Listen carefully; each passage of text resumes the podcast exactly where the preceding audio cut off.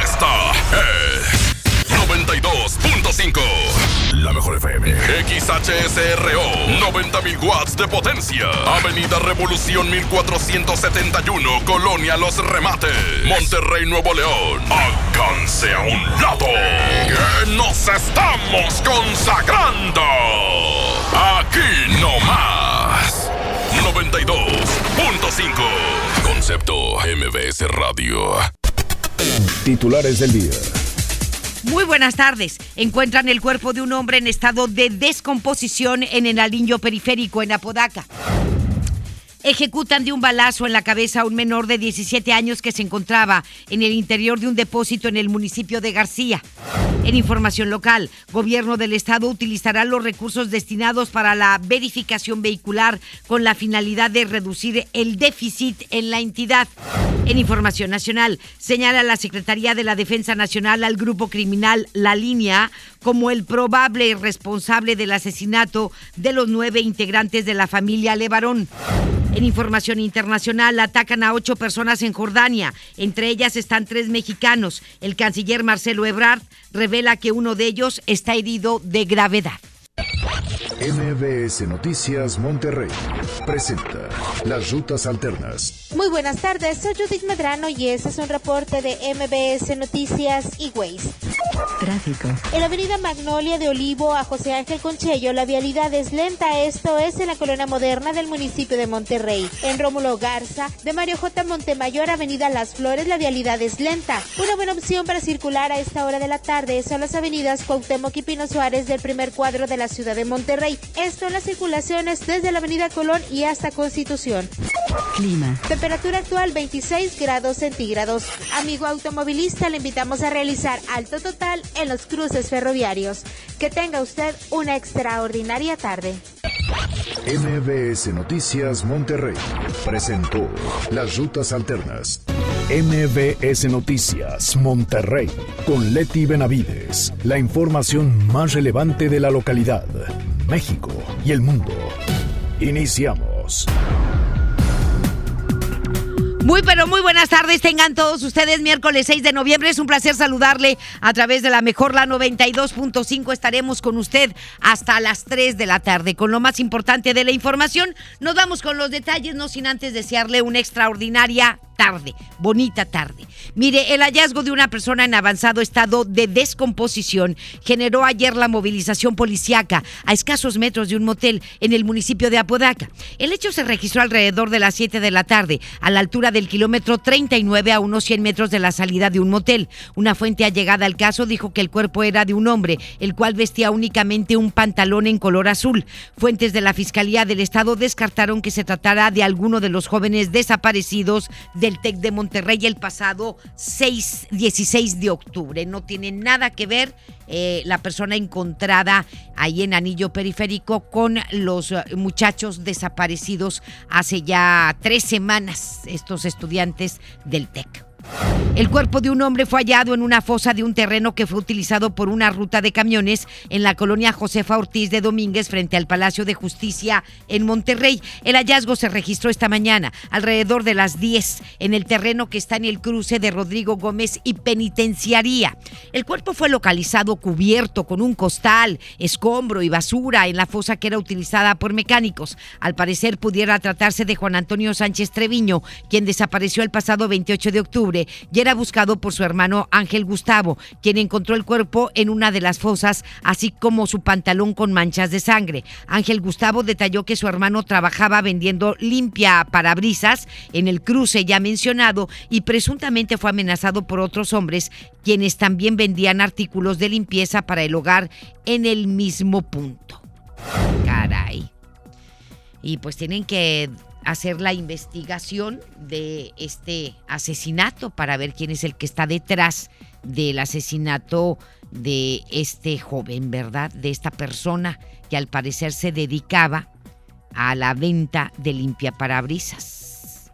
Y al parecer puede tratarse, porque no está identificado el cuerpo de esta persona, se puede tratar de Juan Antonio Sánchez Treviño, ya será con exámenes de ADN, eh, pues puedan comprobar la identidad o no.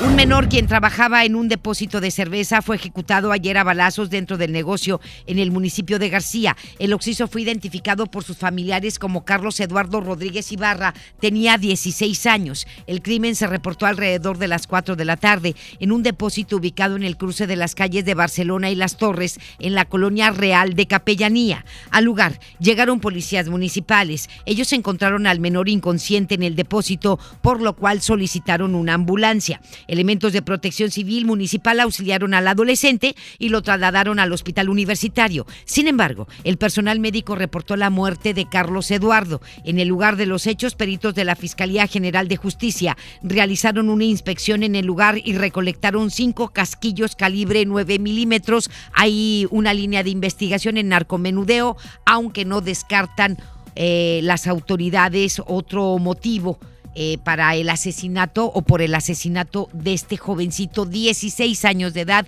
y él trabajaba en ese depósito. Un hombre resultó con lesiones tras ser víctima de un ataque a balazos cuando conducía su automóvil en las calles de la colonia Dos Ríos, en Guadalupe. El ataque se registró sobre la calle Río Tamuín, casi esquina con Río Suchiate, en la colonia ya mencionada. Al lugar llegaron cuerpos de emergencia, quienes trasladaron al hombre que tenía heridas de bala al hospital universitario. Al sitio también arribaron elementos ministeriales, así como personal de la Secretaría de Seguridad Pública de Guadalupe, quienes recabaron evidencias para iniciar con las investigaciones. Una mujer perdió la vida y el conductor del auto donde viajaban resultó con lesiones tras volcar en los carriles de la ecovía en Guadalupe. Las primeras versiones señalan que el accidente se dio luego de que la pareja discutía y ella movió el volante del auto. La víctima mortal fue identificada como Michelle Rodríguez Coronado de 29 años de edad, quien murió prensada entre la unidad y el pavimento, mientras que el conductor Héctor Eduardo Ramones Camacho de 21 años resultó lesionado. El accidente se reportó ayer alrededor de las 3 de la tarde en la avenida eh, eh, de Ruiz Cortines y calle Nueva. Ahí fue este accidente. Al lugar llegaron rescatistas, trasladaron a Ramón Escamacho al hospital universitario donde quedó bajo custodia policiaca. De acuerdo con fuentes de la policía de Guadalupe, se estableció que el conductor supuestamente tenía antecedentes por delitos contra la salud y una orden de captura por homicidio, es decir, este joven de 21 años de edad pues ya tiene antecedentes penales, mientras que su pareja Michelle Rodríguez Coronado de 29 años de edad este pues fue la que falleció en este accidente allá en Ruiz Cortines y Calle Nueva. Un hombre falleció ayer al recibir una descarga eléctrica cuando instalaba un aparato de aire acondicionado en Apodaca. El ahora occiso fue identificado como Luis Araiza Martínez, de 37 años de edad. El accidente se reportó alrededor de las 4 de la tarde en una casa ubicada en la calle Azucena en la colonia La Hacienda. Al lugar llegaron paramédicos de Protección Civil Municipal y también de la Secretaría de Salud quienes eh, practicaron maniobras de reanimación pulmonar. Sin embargo, no pudieron salvar la vida de Araiza Martínez después de recibir esta descarga eléctrica lamentable. Elementos de la Fiscalía General de la República catearon una bodega y aseguraron un camión con tambos de 200 litros de combustible que en total tenían 18 litros en el municipio de Escobedo. Tras investigaciones, el, el, Ministerio Público localizó el inmueble, por lo que un juez concedió una orden de cateo que se cumplimentó el pasado lunes en la colonia Unión Agropecuaria. En el operativo participaron elementos de la Guardia Nacional y de Seguridad Física de Petróleos Mexicanos y bueno, tras el hallazgo las autoridades no, reportar, no reportaron a personas detenidas solamente pues en esta bodega donde guardaban 18 mil litros de combustible obviamente robado. Estás escuchando a Leti Benavides en MBS Noticias. Son las 2 de la tarde con 9 minutos y hoy se llevó a cabo el Foro Internacional de Negocios Bovinos en coordinación con el gobierno del estado. Giselle Cantú nos tiene todos los detalles de este evento. Adelante, mi querida Giselle. Muy buenas tardes. Así es, Leti, muy buenas tardes. Y como ya lo mencionabas, el gobernador Jaime Rodríguez Calderón inauguró el séptimo Foro Internacional de Negocios Bovino Cárnico. Y te comento que este evento participan 150 expositores de Estados Unidos, Canadá, Alemania, Argentina, Brasil, Uruguay y Perú, entre otros países.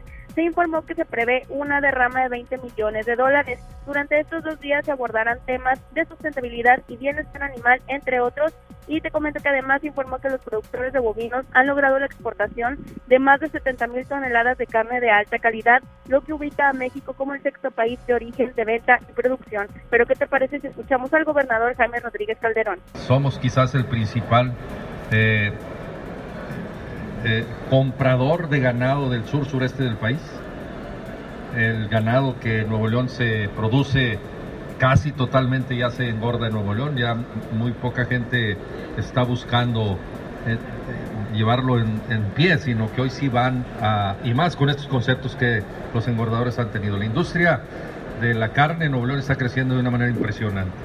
Eh, ustedes mismos lo saben, yo siempre le echo porras a donde voy, en donde estoy. Alguna gente me lo critica, pero creo que soy el principal promotor de esto. Rodríguez Calderón aseguró que continuará apoyando a los productores de bovinos para que se mantenga en crecimiento este sector. Te comento que a este evento también acudieron el coordinador general de la ganadería de la Secretaría de Agricultura y Desarrollo Rural del país, David Monreal Ávila, y el secretario de Desarrollo Agropecuario del Estado, Rodolfo Farías Arife. Les la información. Muy buenas tardes. Muchísimas gracias, Giselle. Que tengas muy buenas tardes. Buenas tardes. Gracias. Y el secretario de Economía y Trabajo del Estado, Roberto Rusildi, aseguró que las empresas que buscan instalarse en Nuevo León deben cumplir una serie de requisitos para el control de emisiones que contaminan el medio ambiente. Aseguró que en los últimos años ha aumentado el interés de empresas extranjeras para instalarse en nuestra entidad. En este sentido, Rusildi dijo que la Secretaría de Economía está trabajando con el nuevo Centro de Sustentabilidad de la Universidad Autónoma de Nuevo León para que estas empresas cumplan con los requisitos más modernos de control de emisiones contaminantes. Esta mañana el Congreso local aprobó un aumento al presupuesto para el ah, Poder Legislativo y la Auditoría Superior del Estado. Es Judith Medrano quien nos tiene la información. Adelante, mi querida Judith, muy buenas tardes. Leti. Buenas tardes. Para mencionarte que el Congreso del Estado aprobó con 33 votos a favor y 6 en contra el presupuesto para el ejercicio fiscal del 2020 para el Poder Legislativo, así como la Auditoría Superior del Estado. En el primer caso, se ejercerá Leti un presupuesto de 370 millones de pesos, 20 más que lo que estaba considerado en ese 2019. El presidente de la Comisión de Coordinación y Régimen Interno, Carlos de la Fuente Flores, explicó que este aumento será principalmente para aplicarlo a la nómina mantenimiento de los edificios y la adquisición de nuevos autos, además de la compra de un nuevo sistema de votación para el Pleno. Escuchemos a Carlos de la Fuente Flores, presidente de la COCRI. Es buscar recursos para el sistema de votación debido a que este sistema pues ya es muy arcaico y no garantiza que el diputado sea la persona que seleccione el botón indicado y bueno, y los reportes también salen muy tarde. Entonces, cuando ustedes solicitan cierta información, pues también se nos dificulta en cierto momento. Ya vemos que muchos diputados tienen la maña de aplastarle ya cuando se quita la pantalla. No sé si por pena o por cobardía, pero por algo lo hace. Leti, en tanto para la Auditoría Superior del Estado se tendrá para ejercer 234 millones de pesos, seis más que en este año el coordinador del grupo legislativo del PRI, Francisco Cienfuegos Martínez, señaló que en materia de presupuesto para Nuevo León se tiene un panorama complicado. ¿Por qué lo dice? Ya escuchamos a Francisco Cienfuegos. Considerando ningún solo aumento, ningún derecho, en ningún impuesto, ni la creación de uno nuevo, por lo que lucharemos para que en el presupuesto de egresos para el 2020 este, sea un año en el que no se le vea afectado en el bolsillo al ciudadano de Nuevo León, que es un año difícil para todo en general, que hay que hacer ciertos ajustes y que en esos ajustes eh, no puede estar limitado en seguridad pública.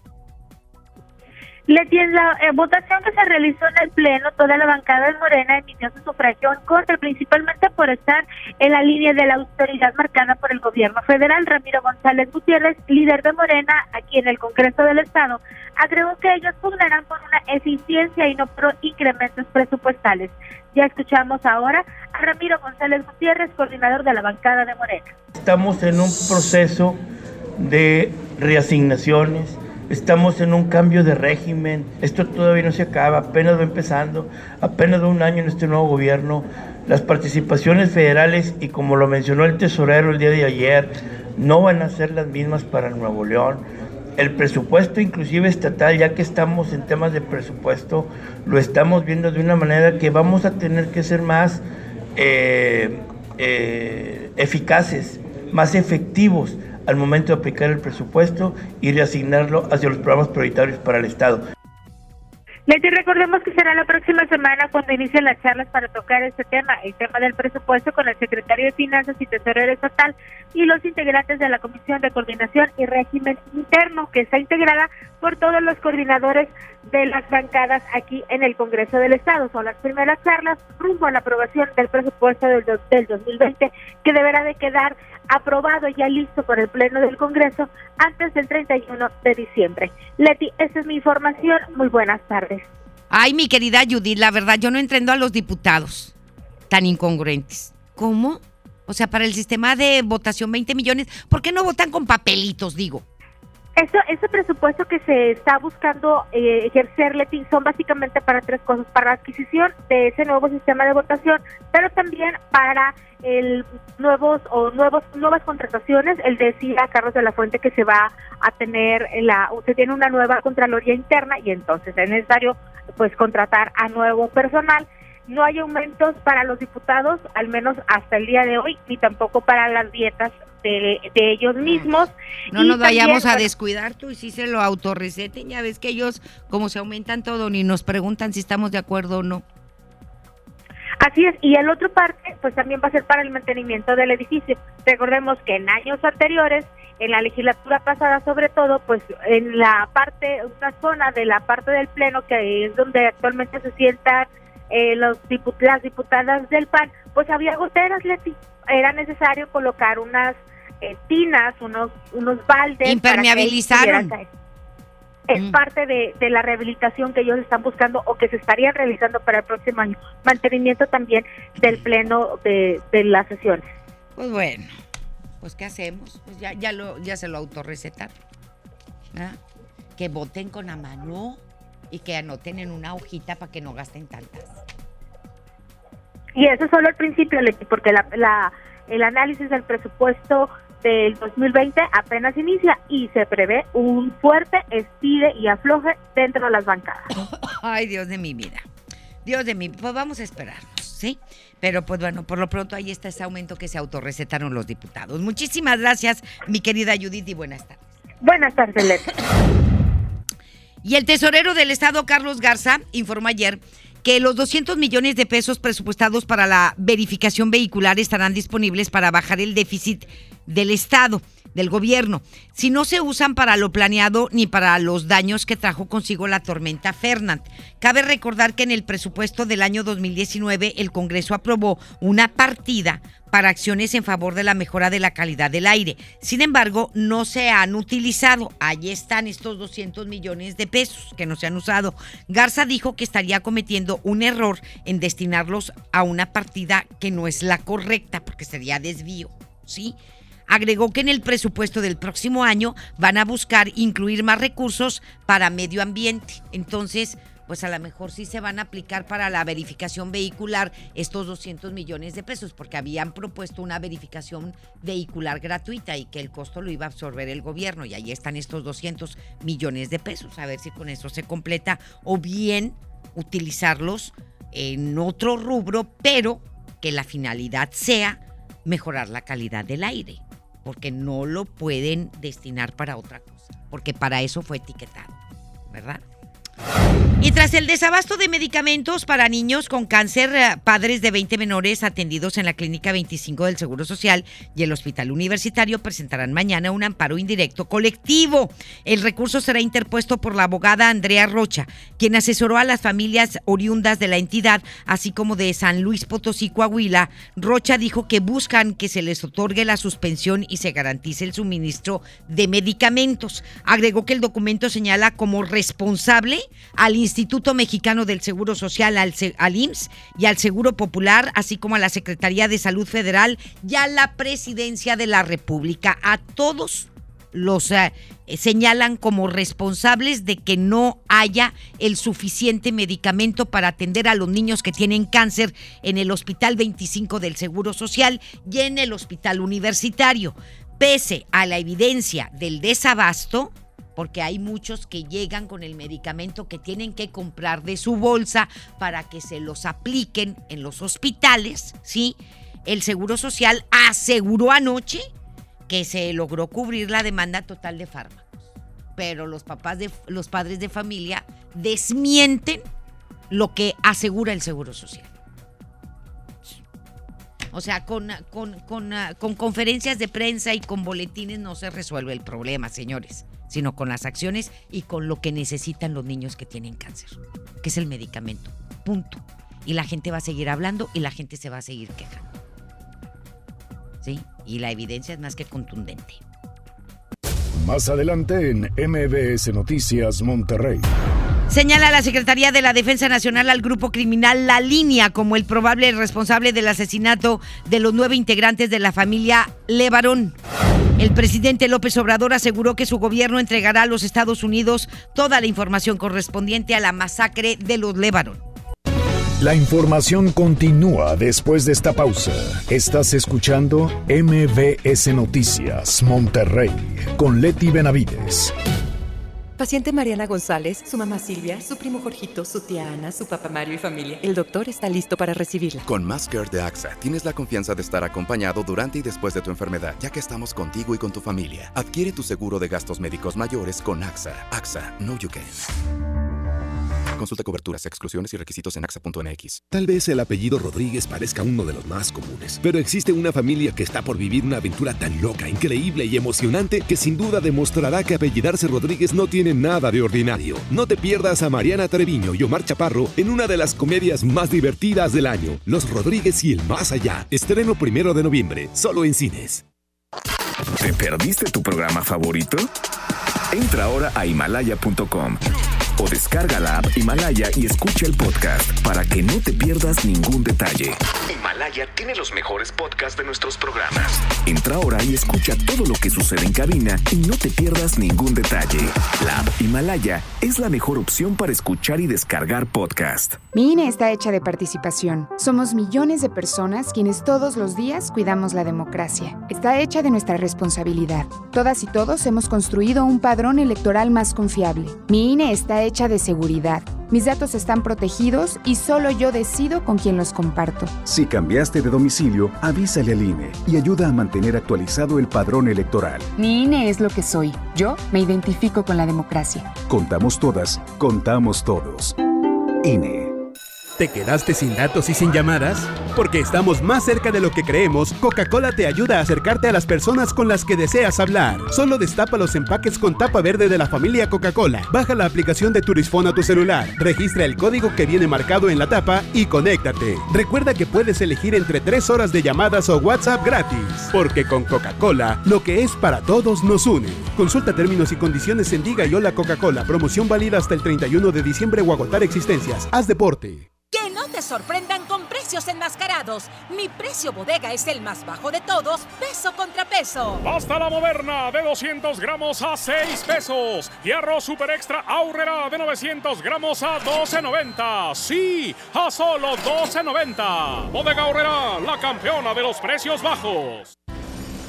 El día que decidí iniciar mi negocio, me acerqué a Firco. Cuando me asocié para exportar mis productos, Fosir me acompañó. Decidí ampliar mi empacadora y Financiera Nacional de Desarrollo estuvo conmigo. Y para proteger mi inversión, confié en Agroacemex. En el nuevo sistema de financiamiento rural integral, apoyamos proyectos del sector agroalimentario en todo el país. Acércate a nosotros. Secretaría de Hacienda. Gobierno de México. Cat informativo 31.1%. Vigencia al 2 de diciembre. Detalles en fiat.com.mx. Súbete con Fiat este buen mes. Del 1 de noviembre al 2 de diciembre, llévate un increíble Fiat Mobi o Fiat Uno con un superbono de hasta 30 mil pesos. Comisión por apertura de regalo o 24 meses sin intereses. Corre y súbete al buen mes. Fiat People Friendly. Un hombre entra en Burger King. Pide la promo de dos hamburguesas con queso por 29 pesos. Paga con 30 pesos. ¿Qué le queda? No, una sonrisa. Come bien. Serían 200 pesitos, Marchanta. Sí, aquí tiene. Miguel Hidalgo y José María Morelos, héroes de la independencia de México. Con el águila real, emblema de nuestra patria, en la reserva de la biosfera El Pinacate y Gran Desierto de Altar, patrimonio natural de la humanidad.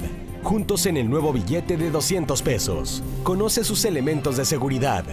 Revisar. Es efectivo. Banco de México. Sí, a veces sientes que no hay salida. Que nadie te oye. Ni te ve, ni le importa si estás triste o enojado. O a lo mejor no quieres decir nada. Porque no sabes qué te está pasando. Pero siempre hay opciones. Si necesitas ayuda, búscanos. Arroba línea de guion bajo la vida en Twitter o la línea de la vida en Messenger de Facebook. Aquí te, escuchamos cualquier día a cualquier hora. Juntos por la paz. Estrategia Nacional para la Prevención de las Adicciones. Gobierno de México.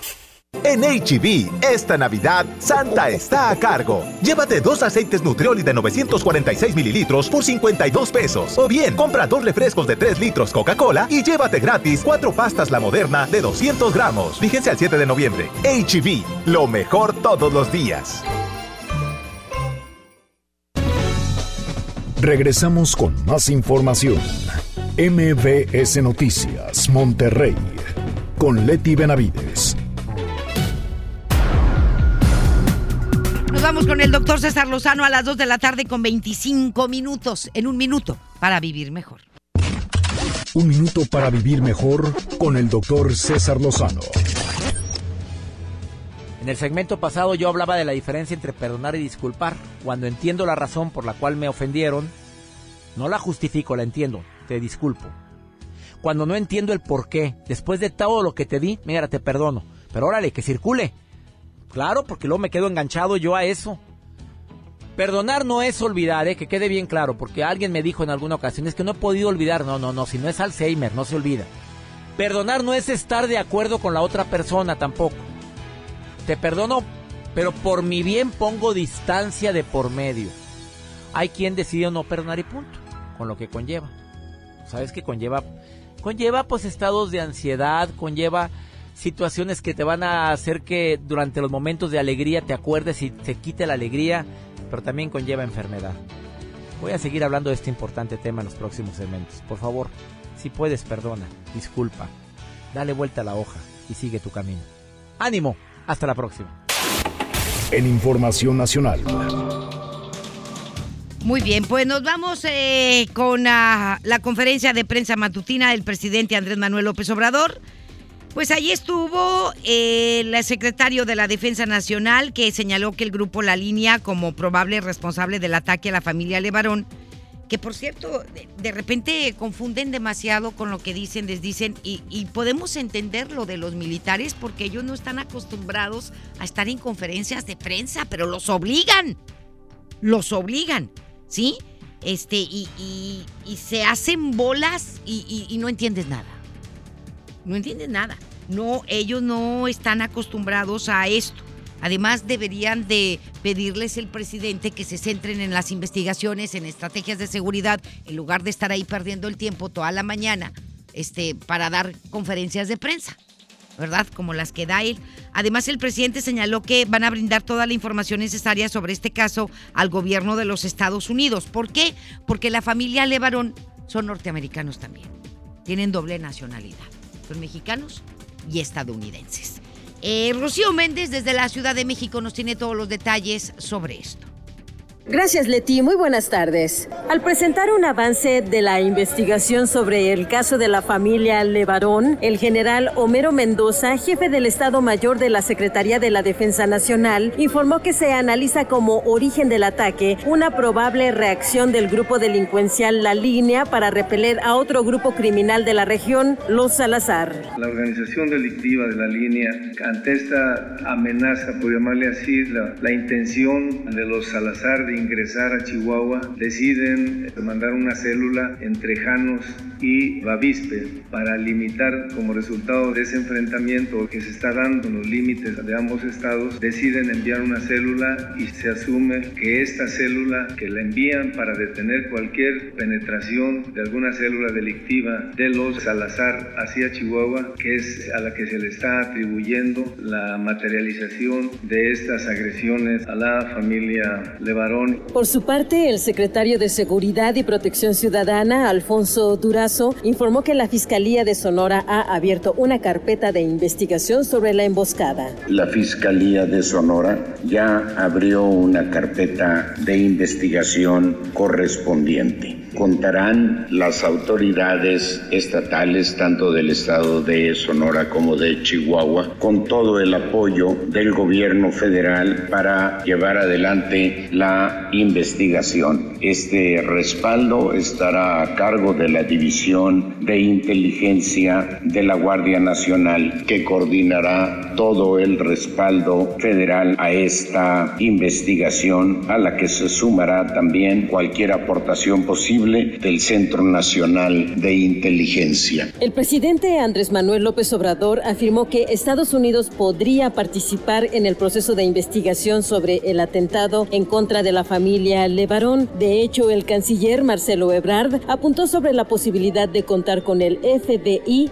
en el caso de las armas utilizadas en el ataque a mujeres y niños. La Fiscalía General de la República tendrá que determinar, de acuerdo al Tratado de Cooperación México-Estados Unidos sobre Asistencia Jurídica Mutua, que es un tratado vigente, la Fiscalía General de la República tendrá que determinar si requiere otro tipo de apoyos por parte, por ejemplo, del FBI. ¿Por qué? Las primeras pesquisas, una de las cosas que se investiga son las armas que participaron en estos hechos. Y como ya se dijo, es muy probable que encontremos armas que son de fabricación en alguna proporción de Estados Unidos. Es el reporte al momento. Y bueno, el secretario de Seguridad y Protección Ciudadana, Alfonso Durazo Montaño, confirmó que las armas que fueron usadas por los agresores durante el ataque a la familia Levarón provienen de los Estados Unidos. Y bueno, no es una novedad, ¿verdad?, del tráfico de armas de Estados Unidos a nuestro país y que principalmente van a dar a manos del crimen organizado. Detalló que tras las primeras investigaciones se hizo una recolección de casquillos y se reconoció el calibre 223 de procedencia norteamericana. Y bueno, ante eh, pues el señalamiento y la línea de investigación que sigue el gobierno federal sobre la masacre contra la familia Levarón, le quiero comentar que de acuerdo también a investigaciones que se han dado a conocer, son aproximadamente cinco grupos del crimen organizado los que trabajan y que se disputan esa zona entre Chihuahua y Sonora, ¿sí? Y que es un punto muy importante para ellos porque es el trasiego de principalmente de marihuana. Y aparte de la línea, hablan de otro grupo que se llama eh, Los Números. Hay otro que es el, es el grupo de los Salazar este más el grupo de los Salazar de los eh, Paredes, creo. Son, apellidos, son como familias. Los Salazar, los Paredes, la línea, los números y supuestamente, y de acuerdo a, a, afirmaciones periodísticas, eh, hasta hace poco entró este Jalisco Nueva Generación. Y entre estos cinco, no mencionan a los del Chapo en esta investigación, en este artículo periodístico. ¿sí? No mencionan al Chapo, mencionan al, al, cártel de Jalisco Nueva Generación, que supuestamente tiene poco de haber ingresado a ese territorio también peleándose. Entonces que las disputas ahí son cruentas y que las balaceras son de todos los días y que es el pan de todos los días de la gente que vive por ahí. ¿Sí?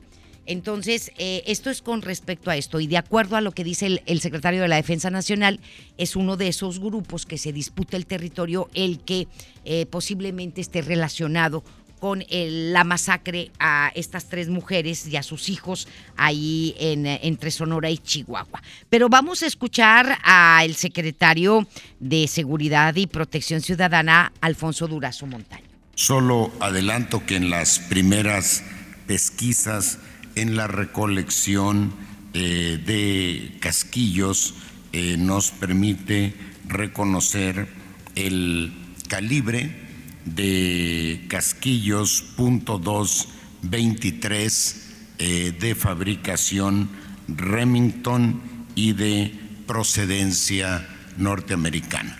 Este es uno de los datos más eh, relevantes que en este momento podemos aportar a ustedes. Muy bien, y tras el asesinato de nueve integrantes de la familia Levarón, entre ellos estos seis niños, el canciller Marcelo Ebrard aseguró que el gobierno mexicano ya trabaja para que este hecho no quede impune. Eh, ¿Por qué también tuvo que intervenir el secretario de eh, Relaciones Exteriores? Porque tenemos que recordar que la familia Levarón eh, como lo comenté hace un momento, ellos son ciudadanos estadounidenses y también mexicanos, tienen doble nacionalidad. Y aquí también interviene la diplomacia, tiene que intervenir este, el secretario de Relaciones Exteriores, en fin. Consideró que cualquiera que haya sido el motivo o cualquier motivo que haya suscitado esta atrocidad, eh, pues dice que esto es una atrocidad y es una cosa que México no puede permitir y aparte lo tienen que resolver. Los Elevarón están, ah, pues, eh, no están muy seguros de ello, están desconfiados, están eh, desconfiados. ¿Por qué? Porque les dijeron lo mismo en el 2009 cuando secuestraron a uno de sus integrantes. Les dijeron lo mismo en el 2011 cuando asesinaron a dos de sus integrantes que iban a investigar y que iban a llegar hasta sus últimas consecuencias. Por eso están ellos pues desconfiados de las autoridades actuales porque nunca se les cumplió y hablan de la impunidad. Julián Levarón ayer hablaba de que vivimos en un país de impunidad en donde no se hace justicia. A ellos no se, la hecho, no se les ha hecho justicia este, desde hace años.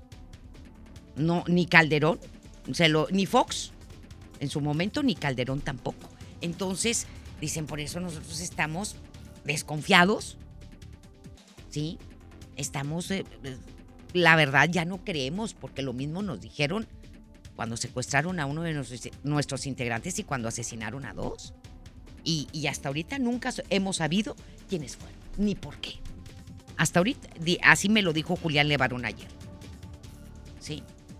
Pero pues ya intervino la presión de los Estados eh, la presión del gobierno de Donald Trump. Por eso, Andrés Manuel López Obrador dice que va a mandar todo el informe de la investigación sobre estos hechos ocurridos este, a la familia Levarón al gobierno de los Estados Unidos, que le va a enviar todo, ¿verdad? ¿Por qué? Porque son ciudadanos norteamericanos. Pero vamos a escuchar al secretario de Relaciones Exteriores hablar de este tema. De una atrocidad que no se puede permitir el presidente de la República encabeza la indignación de México frente a estos hechos. Nos ha pedido que vengamos acá el día de lo más pronto posible después de que se conoció la tragedia. Y además son ciudadanos norteamericanos. Entonces, eh, pues la instrucción que tenemos del presidente es coadyuvar y actuar para echar justicia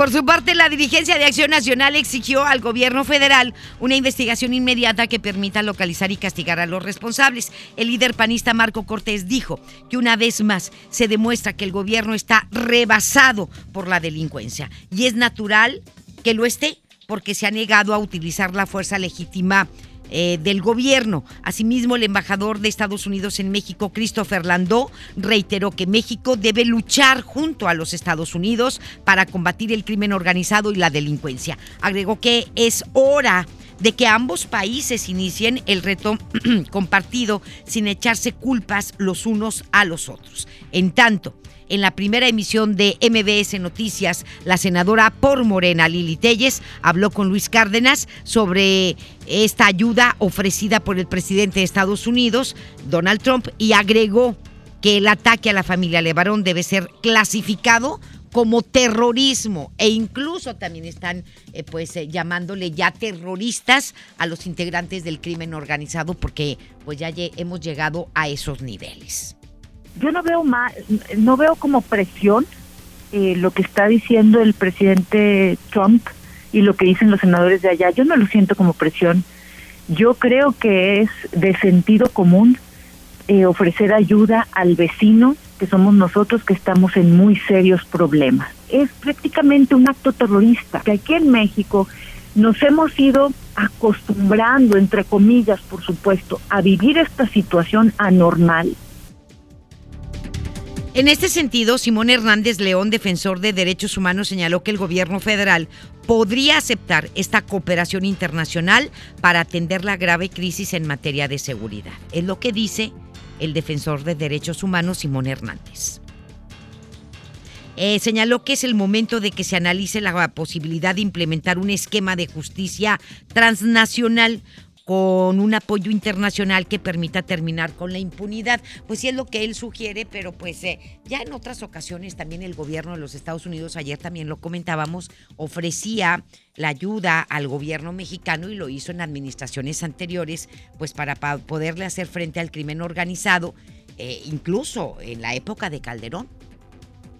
Y pues en su momento Calderón también dijo que él era muy respetuoso de la soberanía nacional y de la no intervención de gobiernos extranjeros. Es lo mismo que está haciendo Andrés Manuel López Obrador en este momento. Sí, al menos de que la situación sea muy crítica y que pues acepten que posiblemente nuestras fuerzas de inteligencia y nuestras fuerzas armadas no están preparadas para hacerle frente al crimen organizado y también atendiendo y aceptando también el gobierno de los Estados Unidos de que existe una venta ilegal de armas de Estados Unidos a México.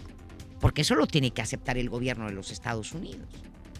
Y, ya lo habíamos comentado semanas anteriores. Ya lo habíamos dicho. No es posible que la CIA, por ejemplo, ¿sí? que es un máximo órgano de inteligencia y que tienen... No, si las, quizás las películas de James Bond y todas esas se queden cortas de lo que es la realidad del espionaje y de la información de inteligencia que tiene la CIA. Yo no creo que no sepan quiénes son los grupos o quiénes son las empresas que venden las armas ilegalmente en nuestro país y a manos de quién van a dar. No creo que lo ignoren. ¿Sí? Y eso también tendría que aceptarlo el gobierno de Estados Unidos y no nada más aceptarlo, sino que atenderlo y resolverlo porque ese es el principal problema que tenemos nosotros. Y lo dijeron en su momento, me acuerdo en una ocasión en que estuvo Hillary Clinton en nuestro país cuando era la secretaria de Estado y que incluso vino a una reunión aquí y, ella venía a hablar del narcotráfico y del trasiego de drogas y a quejarse, etcétera, etcétera, cuando este, el señor Barack Obama era el presidente de los Estados Unidos y ella era la secretaria de Estado. Entonces, eh, en, ese, en ese momento, en esa reunión, sí, oye, ya había senadores, ya había diplomáticos y estaban funcionarios. Fue en, la, en el sexenio de Enrique Peña Nieto. Y le dicen, por eso.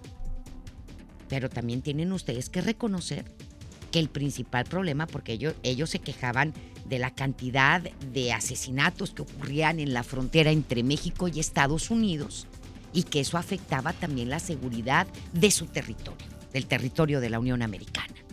Dicen, pues sí, pero pues, este, ¿de dónde llegan las armas? Para que se dé ese enfrentamiento.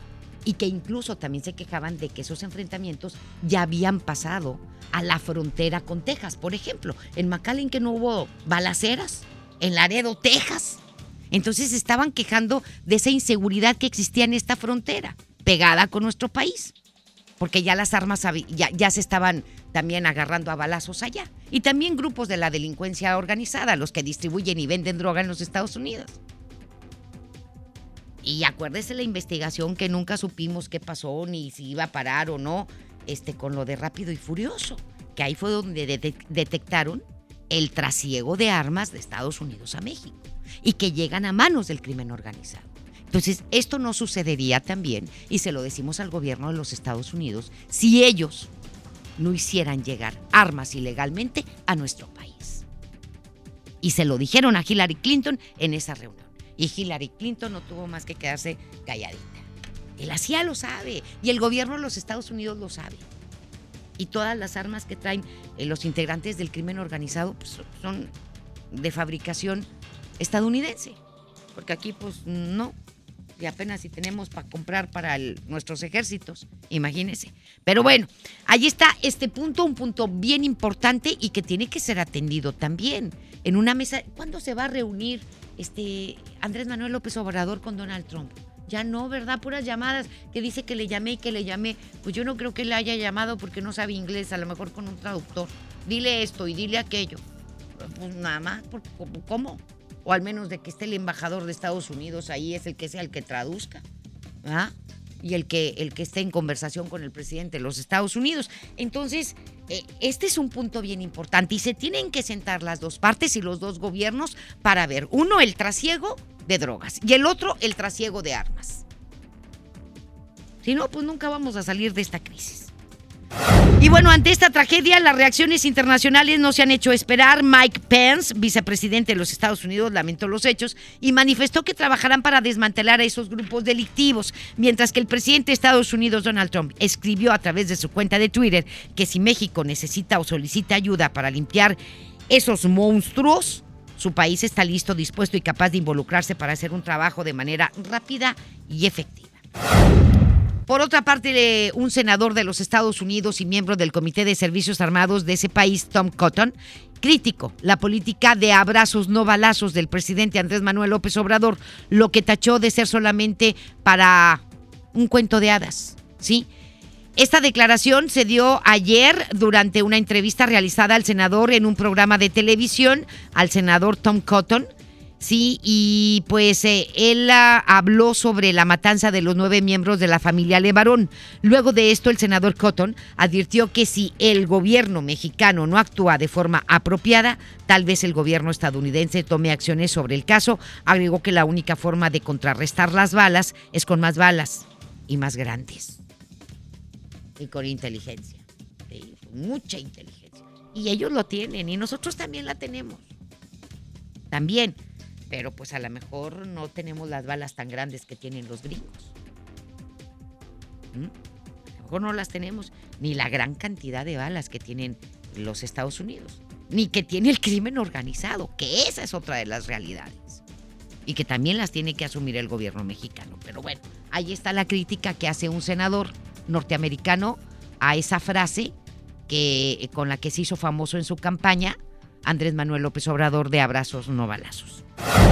Otro senador estadounidense, Lindsey Graham, declaró el pasado martes que preferiría viajar a Siria, fíjese usted, que visitar México. Y eso no nos ayuda, pero para nada. Esto luego del asesinato de los miembros de la familia Levarón.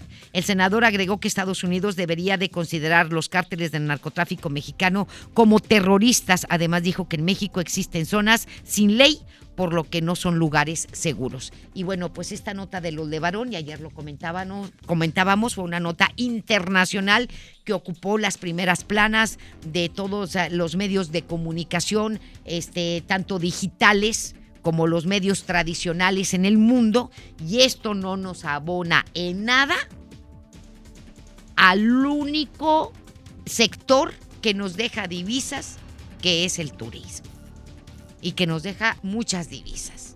No nos abona en nada. ¿Quién va a querer venir a México después de este tipo de, de información? Si me explico, entonces no nos ayuda para nada. La imagen que tenemos en el extranjero es muy mala. Y con esto peor. La gente no se siente segura. Y vaya que el sector turismo yo creo que es el que más le deja y el que más ha dejado en los últimos años a la economía mexicana y no nos va a ayudar. Y también a los que quisieran entrarle a invertirle del extranjero, pues le van a pensar dos veces o diez. Pero bueno, vamos a otra cosa. La secretaría, la secretaria más bien de Gobernación, la doctora Olga Sánchez Cordero, aseguró que México se ha convertido en un país de origen, tránsito, destino y retorno de víctimas por el delito de trata. Señaló que urge una plena coordinación entre la Federación, Estados y municipios para hacer frente a la trata de personas, un fenómeno delictivo que ya ha sido recurrente en los últimos años, a lo que solicitó fortalecer la coordinación entre, las, entre los tres órdenes de gobierno para erradicar este fenómeno? Es esencial generar protocolos de detección y de identificación de posibles víctimas de trata para cada estado de la República, porque definitivamente es distinto en cada entidad federativa cómo se va presentando este fenómeno.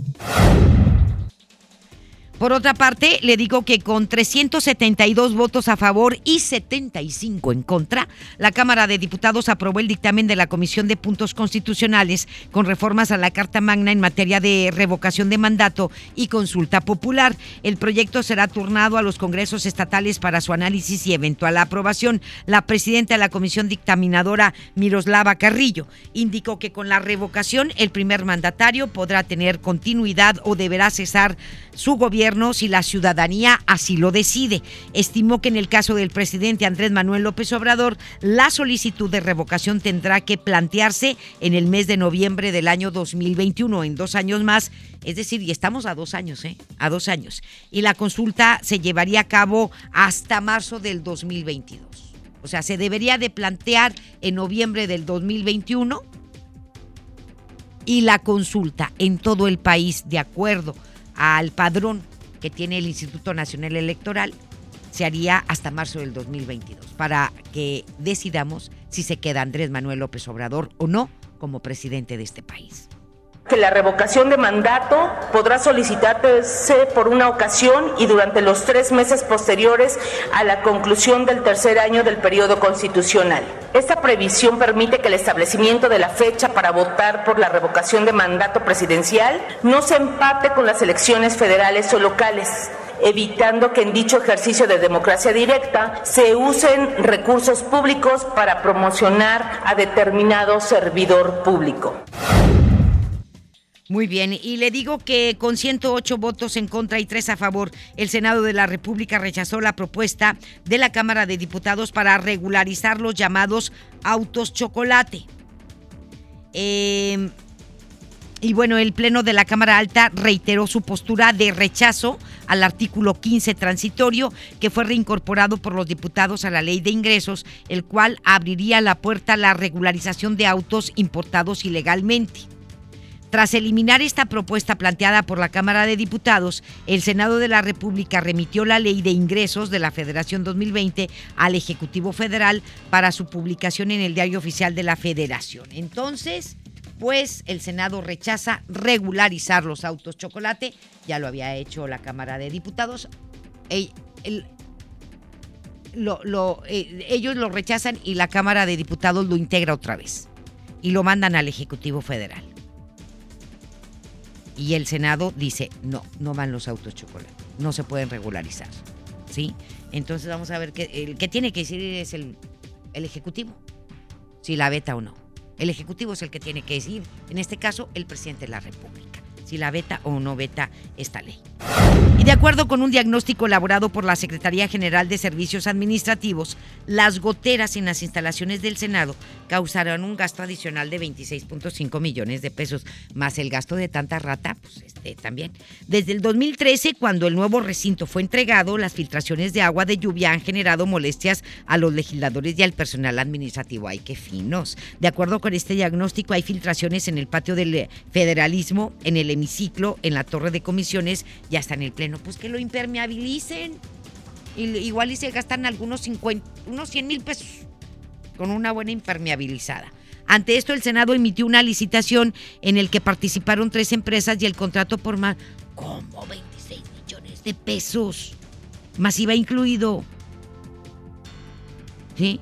Que ya se adjudicó a la empresa especialista en acabados profesionales. hombre, pues sí, Aquí hay bastante gente que por a lo mejor unos 50 mil pesos, más 50 mil pesos que se gasten en, la, en, el material, con 100 mil pesos la hacen. Para atender este problema se van a impermeabilizar en total 30 mil metros cuadrados. Se espera terminar con las reparaciones a más tardar el próximo 31 de diciembre. 30 mil metros cuadrados. Pues yo creo que no. A ver, si te cobran 30 mil, pues sí está bien grande, ¿verdad? Pero, pero es que iba a hacer cuentas. ¿Usted por cuánto impermeabilizaría? A lo mejor con un millón de pesos o dos millones de pesos, pero 26 es demasiado. Economía y finanzas. Nos vamos con Judith Medrano, nos tiene información importante. Comprar 200 pesos en productos de la marca Nido en tiendas Smart llevó a una familia a ganarse una camioneta Renault Kit 2020. Emanuel Morales Santana, quien acude frecuentemente a las tiendas en búsqueda de mejores precios, adquirió la leche Nido en su presión de lata en las sucursales de Garza Sada, Santa Catarina y Valle Verde. Esto en un periodo de agosto a septiembre. Llenó unos boletos y así de sencillo, este automóvil ahora ya forma parte de su patrimonio. La idea es siempre vernos arriba del auto. Como ves, sí, pues nos tocó suerte y, ganamos. ¿Para qué le va a servir este carro, señora? ¿Usted, la pues para mi familia, para, para transportarnos y pues para hacer todas las actividades diarias. ¿Tenía carro usted? No, no tenía vehículo. Pero no fueron los únicos ganadores, ya que también 10 personas se pudieron llevar un auto eléctrico para niños. Así lo mencionó Cruz Oscar Valerio Chávez, gerente de la tienda Smart. La mecánica era comprar productos Nido, la marca Nido. 200 pesos, al comprar 200 pesos ya podías inscribirte y participar. Son productos que prácticamente casi todos necesitamos y con eso ya participaba. ¿Y con cuántas tiendas participaron? ¿Cuántas personas? Todas las tiendas del grupo Esmar. ¿Cuántas tiendas? Estamos hablando 82 tiendas tenemos en el grupo Esmar y se logró el ganador aquí que tenemos 17 en la zona metropolitana. Así es como se puede convertir en ganador no solo de precios sino de grandes promociones. Para MBS Noticias Monterrey, Judith Medrano. En información internacional. Comento que en Jordania un hombre atacó con un arma blanca a tres turistas mexicanos durante una visita a las ruinas romanas de Gerasa. Uno de ellos se encuentra herido y de gravedad. De acuerdo al canciller mexicano Marcelo Ebrard, confirmó a través de sus redes sociales que la Embajada de México en ese país se encuentra con las víctimas a quienes se les está brindando todo el apoyo necesario. Hacemos la pausa y volvemos. La información continúa después de esta pausa. Estás escuchando MBS Noticias Monterrey con Leti Benavides. Visita la residencia del primer premio en Bosques de las Cumbres con un valor total superior a los 13 millones de pesos. Amueblada, decorada, con sistema de control inteligente y automóvil jet en la cochera. Adquiere tu boleto por solo 400 pesos. Permiso Segov 2019-0156-PS04. Viernes 8 de noviembre regresa el fenómeno rockteño al Corral Western Club. Signo. Yo te esperaré. Signo. Costumbre. Negami. Viernes 8 de noviembre. Signo en el Corral. Compra ya tus boletos. No te lo puedes perder. Amigos, les tengo una noticia. ¿Sabían que ya pueden escuchar y disfrutar el podcast de este programa en Himalaya? Así es, Himalaya es la app más increíble de podcast a nivel mundial que ya está en México y tiene todos nuestros episodios en exclusiva. Disfruta cuando quieras de nuestros episodios en Himalaya. No te pierdas ni un solo programa. Solo baja la aplicación para iOS y Android o visita la página de himalaya.com para escucharnos por ahí. Himalaya. En Banorte queremos que sueñes con lo que más amas. Por eso te regalamos un increíble edredón al abrir tu cuenta Enlace Personal Banorte o Mujer Banorte con 10 mil pesos o al incrementar tu saldo. Banorte, el Banco Fuerte de México. Vigencia del 28 de octubre al 9 de noviembre de 2019 o hasta agotar existencias. Aplican restricciones, términos, comisiones, condiciones, requisitos de contratación y detalles de la promoción en banorte.com. Se dice repellar. ¿Qué se dice zarpear? Repellar. Zarpear. Ya, como se diga. Con aplanado uniblock puedes repellar o zarpear. Aplanar y sellar muros con un solo producto. Trabajar con exteriores e interiores y engrosar hasta 4 centímetros. ¡Wow! Simplifica la construcción con aplanado uniblock. Se dice zarpear. En FAMSA te adelantamos el fin más grande en ofertas. Aprovecha estas probaditas. Llévate una Smart TV Alux de 50 pulgadas 4K a solo 6,999. Y la Smart TV Alux de 32 pulgadas HD a solo 2,999. Utiliza tu crédito. Ven a FAMSA. El Infonavit se creó para darle un hogar a los trabajadores mexicanos. Pero hubo años en los que se perdió el rumbo. Por eso, estamos limpiando la casa, arreglando, escombrando, para que tú, trabajador, puedas formar un hogar con tu familia. Infonavit, un nuevo comienzo. En Interjet nos dimos y te dimos alas, con precios increíbles y siempre a la altura del trato que te mereces. Y aunque miremos al pasado con admiración, sabemos que ahora es nuestro momento. Nos toca elegir juntos los nuevos destinos y formas de llegar. Interjet, inspiración para viajar. CAT informativo 31.1%. Vigencia al 2 de diciembre. Detalles en fiat.com.mx. Súbete con Fiat este buen mes. Del 1 de noviembre al 2 de diciembre, llévate un increíble Fiat Mobi o Fiat Uno con un superbono de hasta 30 mil pesos. Comisión por apertura de regalo o 24 meses sin intereses. Corre y súbete al buen mes. Fiat People Friendly.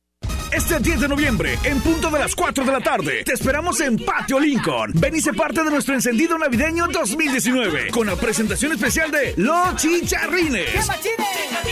No faltes. Todo lo que te gusta en un solo lugar. Patio Lincoln, tu mejor opción. La Feria Internacional del Libro Infantil y Juvenil vuelve al Centro Nacional de las Artes. Ven del 8 al 18 de noviembre, Río Churubusco 79, esquina Tlalpan, muy cerca del Metro General Anaya. Habrá expositores nacionales e internacionales, actividades infantiles y para toda la familia. Y Corea será el país invitado. Celebremos juntos la Feria Internacional del Libro Infantil y Juvenil. Gobierno de México. ¿Me da un refresco de lata, por favor? A mí uno de 600, por favor. A mí uno de litro, carnal. Unas mantecadas. Una dona. Unas papas. Unos churritos. Unos roles. Un, un chocolate. Unas gomitas. Una barrita de granola. Unas frituras. La Cámara de Diputados aprobó una ley de nuevo etiquetado para que sepas si la comida es alta en azúcar, sodio y calorías, entre otros. Las y los diputados cuidan tu salud. Cámara de Diputados. Legislatura de la Paridad de Género. Regresamos con más información. MBS Noticias, Monterrey, con Leti Benavides. En juego con Toño Net. Adelante, mi querido Toño, buenas tardes. Gracias, Leti. ¿Cómo estás? Buenas tardes. Ayer Rayados goleó 6 por 0 el equipo de Cafetaleros y con esto se colocó en la parte más alta de la Copa MX, así que tiene un buen cierre y consiguió los goles que necesitaba para ya no poder ser alcanzado por nadie. De hecho, ya se termina prácticamente la actividad de la Copa en esta primera ronda de grupos.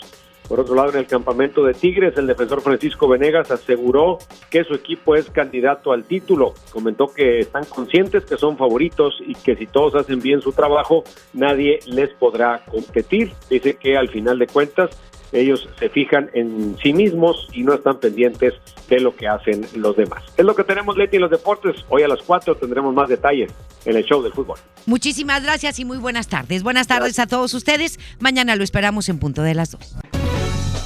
Esto fue MBS Noticias Monterrey con Leti Benavides. Los esperamos en la próxima emisión o antes, si la noticia lo requiere. Desde los que van a